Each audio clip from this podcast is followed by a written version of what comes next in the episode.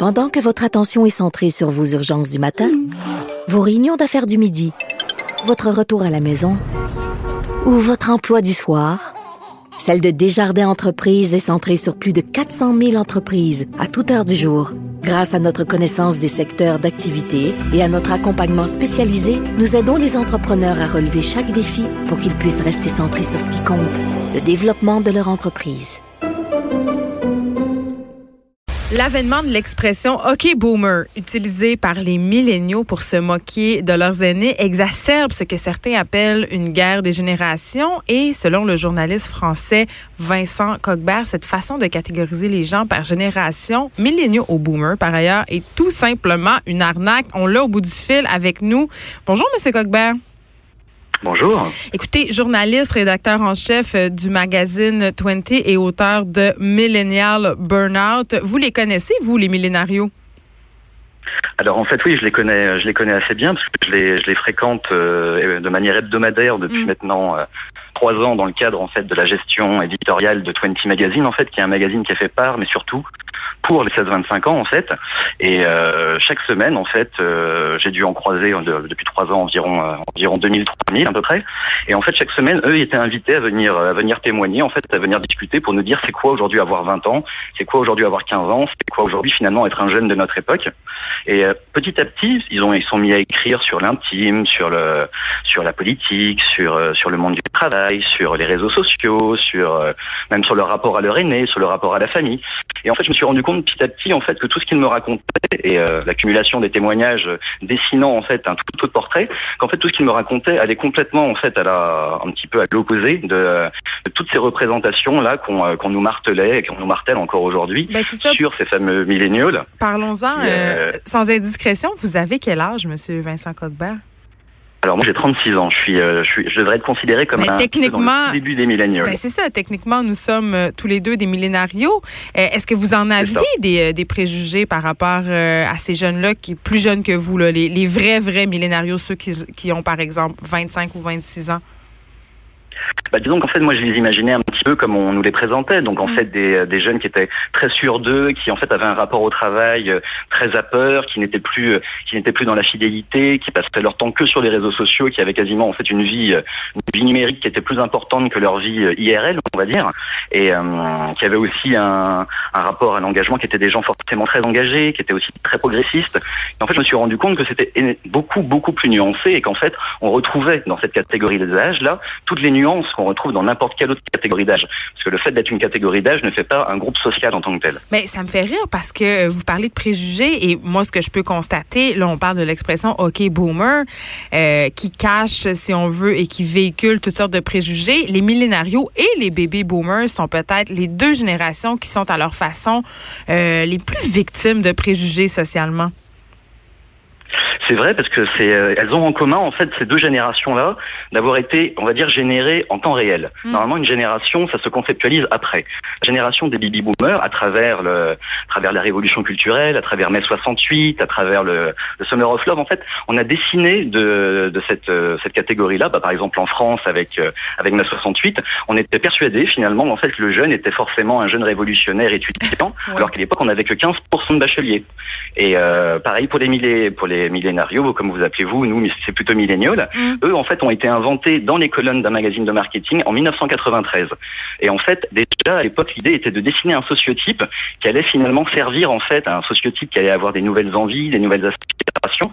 Et en fait c'était surtout une manière en fait de, de créer finalement euh, une sorte de rupture anthologique d'un nouvel être en gestation qui allait finalement ouvrir la porte à de nouveaux biens et à de nouveaux services. Donc séparer. donc on est c'est pardon, séparer les générations. Ce que vous me dites, c'est que ce n'est qu'un vulgaire outil marketing?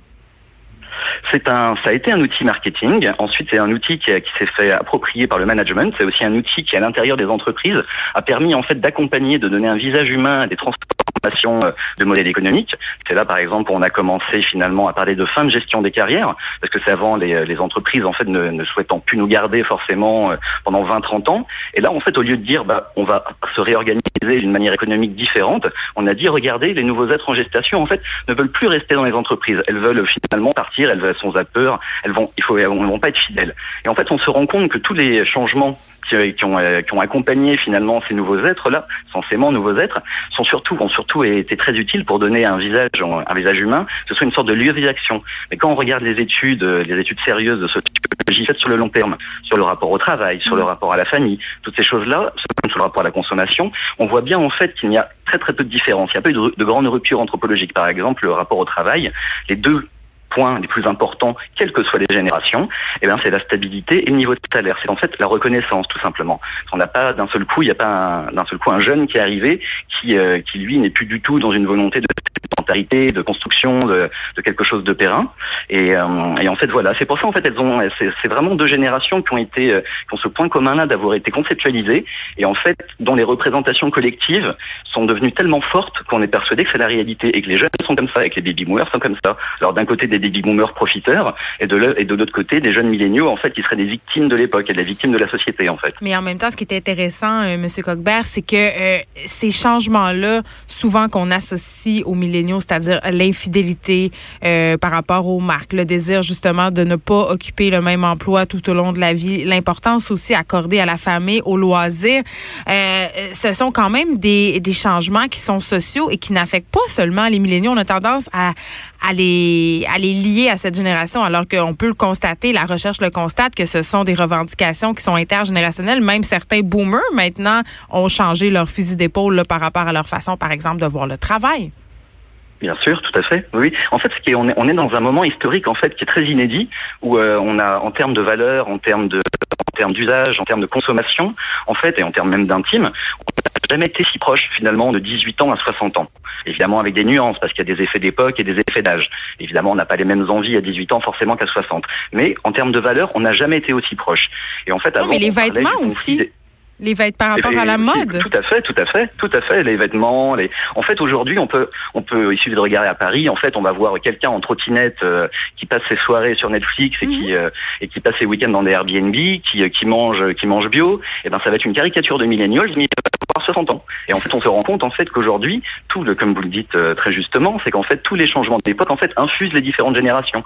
Pourquoi? Parce qu'elles n'ont jamais été aussi proches. Ben peut-être aussi, et c'est une supposition bien personnelle que on peut attacher ça aussi à une certaine culture web qui est plus globale et globalisante. Bien sûr, bien sûr, et aussi le fait que euh, ça a aussi un petit peu à voir avec le jeunisme en fait. C'est aussi euh, l'idée aujourd'hui que les valeurs, euh, les valeurs désirables sont des valeurs qu'on qu'on raccroche symboliquement plutôt à la jeunesse. Ça va être des valeurs de, de nouveauté, de fluidité, de progressisme. Et en fait, c'est en, en, en, étant persuadé, en oubliant que finalement que ces valeurs-là sont aussi des valeurs partagées par les autres générations, pas par tous les, pas par toute la catégorie évidemment de chaque génération, mais en grande majorité par les différentes générations. On oublie en fait, on, on reste concentré de manière un peu artificielle sur la jeunesse, qui encore une fois n'est pas un groupe social, parce que la jeunesse est une étape de la vie, c'est une expérience, on veut dire, mais on n'est on, n'est pas, ce n'est pas une condition économico-sociale d'être jeune. Voilà. Revenons à cette expression OK boomer qui subsiste sur les médias sociaux depuis euh, presque un mois maintenant et qui est rendu dans les médias de masse. Certains y voient un clin d'œil sympathique, ça fait rire certains bébés boomers, mais euh, et moi je l'ai expérimenté personnellement, je l'ai utilisé dans une chronique que j'ai signée dans le journal de Montréal. J'ai eu plusieurs courriels de bébés boomers très insultés. On me parlait beaucoup d'agisme. D'accord. Bah, c'est en fait c'est euh, le, ce, qui, ce, qui, est intéressant dans cette idée de conflit de génération, c'est que c'est souvent quelque chose en fait qui est un peu manipulé, que ce soit un peu mis en scène, soit par le commerce, soit par les politiques. Aujourd'hui, avec la question climatique, c'est quelque chose qui est énormément mis en, en, scène finalement par les politiques, quelque part un peu sur l'idée où il y aurait d'un côté des responsables et de l'autre côté des victimes. Et en fait, c'est vrai que comme ce n'est pas ce que vivent les, que ce soit les baby boomers ou les milléniaux, en fait au jour le jour dans leur foyer, au travail, ils ne vivent pas vraiment ce conflit de génération là. Et d'ailleurs, dans les études, ils le disent bien. En fait, ils ne se rendent pas en opposition, en opposition frontale avec leur aîné. Mm. C'est vrai que chez les baby boomers, à force d'entendre ce refrain-là et ce refrain artificiel, en fait, il peut à un moment donné avoir cette espèce de, de sentiment assez juste, en fait, qu'on essaye finalement de, de leur mettre sur le dos, en fait, de manière totalement homogène et sans aucune nuance, en fait, un paquet de responsabilités et euh, finalement le, la, tout, la, tout le poids finalement de, de cette, ce sentiment un peu de chaos ambiant qu'on peut qu'on peut un peu vivre ces derniers temps avec cette mise en doute du progrès, cette mise en doute du futur. Et, on l'a vu euh, avec bah, Greta Thunberg, elle le dit clairement, c'est de votre faute.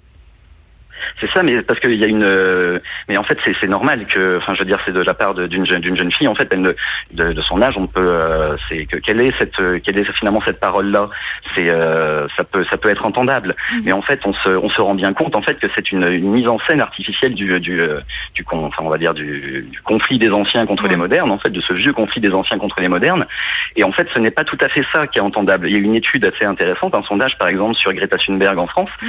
et ceux qui la connaissaient le plus étaient c'était des gens de 60 ans, c'était pas des gens de 20 ans. Donc, et donc c'est, euh, en fait voilà, il faut regarder quand même derrière les euh, derrière les discours et derrière les représentations médiatiques. Souvent, on se rend compte en fait qu'il y a toujours un petit pas de côté qui est quelque chose d'un peu contre-intuitif, mais qui est souvent plus proche de la réalité. En terminant, euh, Vincent Coquebert, est-ce que vous diriez que les millennials, comme vous les appelez, ou les millénarios en bon français, est-ce qu'ils sont victimes eux aussi d'un certain agisme? Bah, Disons qu'en fait, il y a une, euh, et là aussi, c'est ce point commun là, en fait, avec euh, avec euh, avec les plus âgés, c'est qu'en fait, il y a une fausse valorisation des jeunes quelque part, parce qu'il y a un discours médiatique qui est très très très intense sur les jeunes, un discours commercial qui est très intense sur les jeunes, mais on se rend compte que leur intégration économique dans les entreprises, dans les même pour les pour les politiques de la ville, pour les pour ce genre de projet-là, en fait, ils sont mis sur la touche et ils ne sont pas aidés et ils peuvent être précarisés. Donc en fait, et de la même manière, les plus âgés, en fait, surtout en France par exemple, ça a commencé dans les années 90, on les a vite mis sur la touche, comme si finalement l'expérience aussi n'avait pas de sens, enfin n'avait pas vraiment de valeur. Et, euh, c'est ça en fait qui, euh, qui est encore un autre point commun, c'est qu'en fait on, distingue en fait et on, ne pense les, les, millénarios ou les baby boomers en fait qu'à travers un prisme d'âge, comme si en fait ils n'avaient aucune nuance sociale et économique à travers, à travers, à travers le groupe qu'ils constituent. Et finalement, le, le, côté un petit peu ce que moi j'ai appelé le generational blaming en fait mm. c'est le c'est le fait en fait d'essentialiser des de dire des horreurs en fait sur des catégories entières de la population alors que si on utilisait ce genre de choses-là pour parler de, bah, de, groupes sexuels, de groupes ethniques, on trouverait ça évidemment odieux et à raison. Ben, bien Mais avec la catégorie des âges, on peut se permettre de dire des horreurs sur les gens et c'est assez étrange en fait. Mais certains s'en défendent en disant que l'expression OK boomer ne fait pas référence à une génération mais bien à un état d'esprit. Mais bon, ça vaut ce que ça vaut. Mais bien, bien, sûr, après, euh, après, je, je, et puis quelque part, elle est assez rigolote. Il faut aussi mettre un peu d'humour. Enfin, je veux dire, c'est. Euh, il faut savoir rire de soi. Premier degré. voilà, tout à fait. Il faut, faut, savoir rire aussi un petit peu, tout à fait, de soi et des autres. Vincent, Vincent Coquebert, merci. Vous êtes journaliste, rédacteur en chef du magazine 20 et auteur de Millennial Burnout. Merci beaucoup de nous avoir parlé. Eh bien, je vous remercie à vous de m'avoir invité. À vous aussi. Au revoir. Merci beaucoup, Vincent. Je vais vous, je, vais vous souhaiter une, oui, très bonne soirée à vous, mais nous ici, c'est l'après-midi. ah oui, c'est vrai, c'est l'après-midi. Bon, bah, je vais vous souhaiter une bonne, après-midi. Au revoir.